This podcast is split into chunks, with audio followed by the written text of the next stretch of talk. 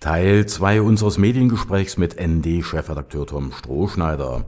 Die Iren machen von sich reden und feierten und feiern offenbar immer noch eine große Party. 62,1 Prozent der irischen Bevölkerung sprach sich für die sogenannte Homo-Ehe per Volksabstimmung aus.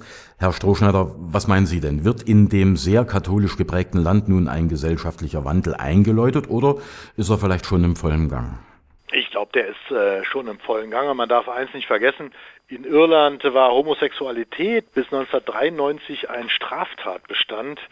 Äh, die katholische Kirche hat eine außerordentlich große Macht. Es gibt, ähm, oder hatte, muss man inzwischen vielleicht sagen, es gibt ähm, auch eine Kultur, die da sehr, sehr kritisch äh, bis feindlich war.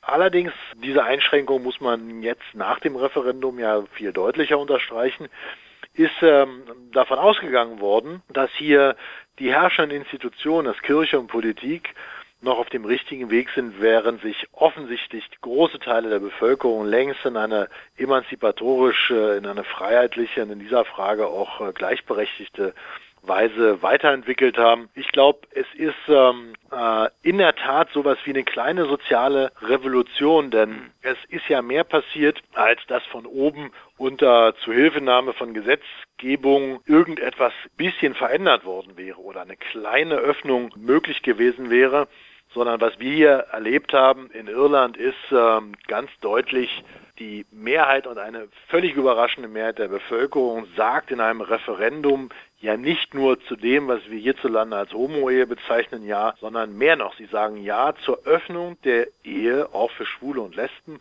Und das ist für Irland ein sehr, sehr großer Schritt. Es ist äh, das erste Land, das überhaupt im Referendum die Öffnung der Ehe auf diese Weise möglich gemacht hat.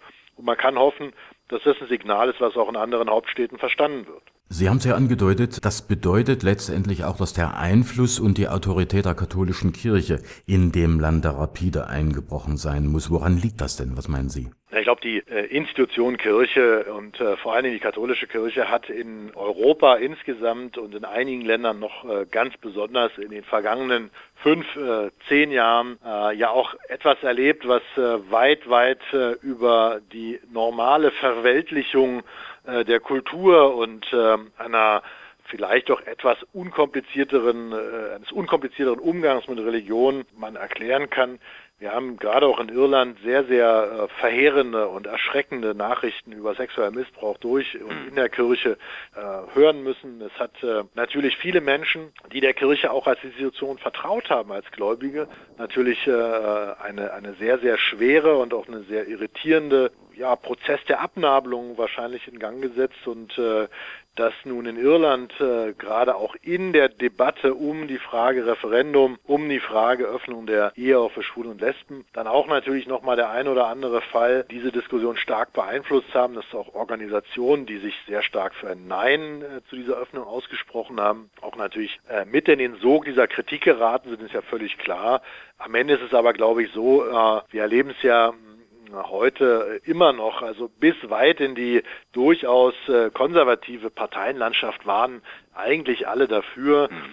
Und äh, insofern äh, nochmal die, äh, die kann man eigentlich nicht anders sagen, also die was, was Irland schafft, was dieses ja zwar relativ kleine, aber doch sozusagen kulturell und religiös ja äh, schwierige Land, was die Frage der Öffnung der Ehe angeht. Was in Irland möglich ist, müsste eigentlich auch in anderen Ländern möglich sein.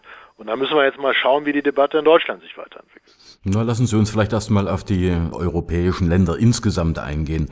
Was hat sich denn diesbezüglich in den vergangenen Jahren in Europa überhaupt getan? Eine ganze Menge. Also wir sind äh, sicherlich noch äh, weit davon entfernt zu sagen, dass es hier sowas wie Gleichberechtigung äh, in Europa gibt. Äh, überhaupt nicht. Äh, das, äh, da sind in einigen Ländern noch sehr, sehr weite Wege zu gehen. Aber es ist eben doch deutlich, dass es einen Prozess inzwischen gibt, der immer konsequenter und immer schneller vollzogen wird, wenn es nicht hier und da eben so Blockade Minderheiten geben würde, die es unmöglich machen. Wir hatten äh, relativ früh schon äh, so 2000 um die äh, ums, ums Jahr 2000 herum ging es äh, eigentlich los in den Niederlanden gab es dann 2001 äh, die ersten gesetzlichen Regelungen, die Schwulen und Lesben die standesamtliche Ehe erlaubt haben und mhm. auch das gleiche Recht auf Adoption ist ja zum Teil in Deutschland noch nicht so weit und das ist dort eben vor fast 15 Jahren gewesen. Viele europäische Länder folgten dann diesem holländischen Beispiel, Belgien zum Beispiel, auch Spanien, im Übrigen ja auch ein katholisch geprägtes Land,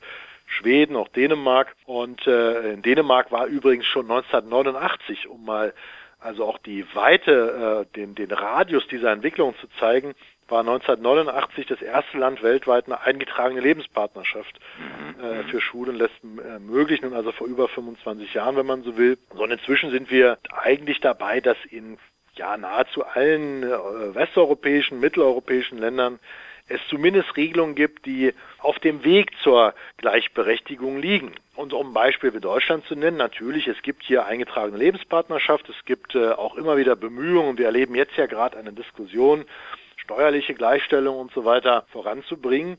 Aber man muss auch eins klar sagen. Was das ist, trifft vielleicht der Begriff Homo eher am ehesten. Es ist dann aber ein Sonderrecht. Und das, was äh, Schwule und Lesben wollen und äh, meines Erachtens äh, in modernen Gesellschaften auch jederzeit äh, ihnen ermöglicht werden sollte, ist die Gleichberechtigung. Und Gleichberechtigung heißt eben nicht Homo-Ehe, keine Sondereigenschaft, sondern den freien und normalen Zugang, wie er allen anderen auch offen steht, zum Institut der Ehe mit den entsprechenden Möglichkeiten, mit den Rechten, die man da hat, aber natürlich auch mit den Pflichten. Und äh, da schauen wir mal jetzt, wie in der Bundesrepublik die Diskussion weitergeht. Sie hat ja praktisch durch das irische Signal schon begonnen. Über die historische Abstimmung der Iren haben wir uns im zweiten Teil unseres Mediengesprächs unterhalten und versucht auch die Situation in den anderen europäischen Ländern sowie hier in Deutschland nachzuzeichnen. Und ich bedanke mich wie immer ganz herzlich bei Tom Strohschneider, dem Chefredakteur des Neuen Deutschland, für die interessanten Auskünfte. Ich wünsche Ihnen noch eine gute Woche und